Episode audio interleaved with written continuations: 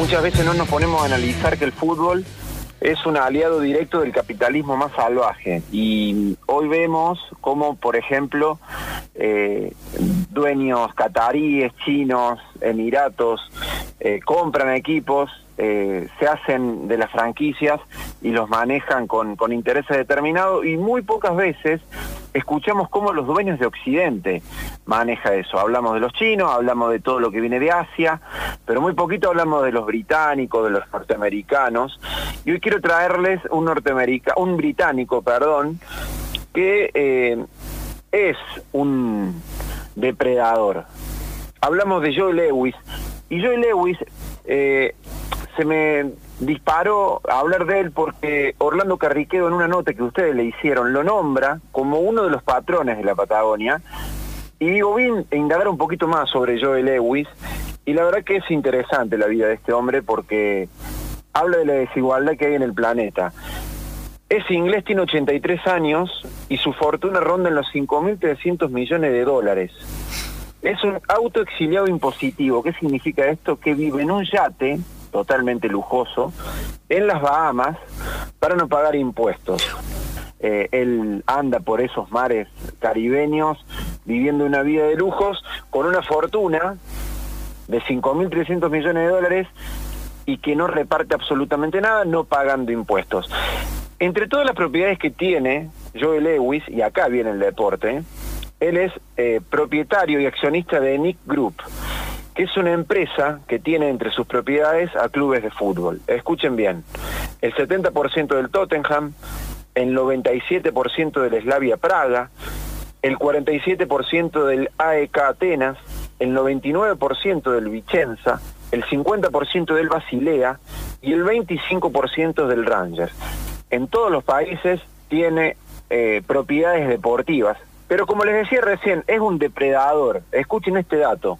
En medio de la crisis del COVID-19, el Tottenham recortó abruptamente los salarios de los 550 empleados del club, que no son los jugadores, que son los maestranzas, los que están encargados del estadio, los administrativos, es decir, los totalmente invisibles, no son los millonarios jugadores, que esto no es caerle al jugador, que es un trabajador más, pero sí esos que están invisibilizados y que son 550.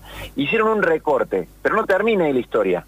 Fueron directamente eh, a Boris Johnson y obtuvieron 250 millones de euros por parte del Estado, es decir, del pueblo británico, para que se haga cargo de los salarios de los empleados del Tottenham. Esa misma semana en que Lewis y los dueños del Tottenham fueron a pedirle a Boris Johnson el aporte económico, la revista Forbes lo calificaba a Lewis como la sexta fortuna británica.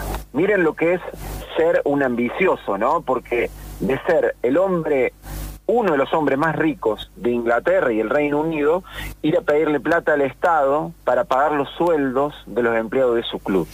Y acá voy a traer eh, lo que nos contaba el mapuche Orlando Carriqueo. Los tentáculos de Joe Lewis llegan hasta la Argentina porque en 1996 se apoderó de una de las partes más hermosas de la Patagonia. Y dentro de ese latifundio que él tiene está el lago escondido, con matones, con complicidades políticas, con un juicio que todavía eh, continúa y muy amigo de Mauricio Macri. Y en pleno menemismo, Lewis se hizo, se quedó con esa tierra y vaya paradoja, porque está a poquitos kilómetros, muy poquitos kilómetros, de los terrenos donde hace semanas 130 familias pedían y usurparon y se metieron y tomaron para tener una porción pequeña de tierra. Es decir, estamos hablando de una persona que viene y tiene casi 20.000 hectáreas en la Patagonia, que es nuestra, donde también hay que dejar bien en claro que lo adquirió de modo irregular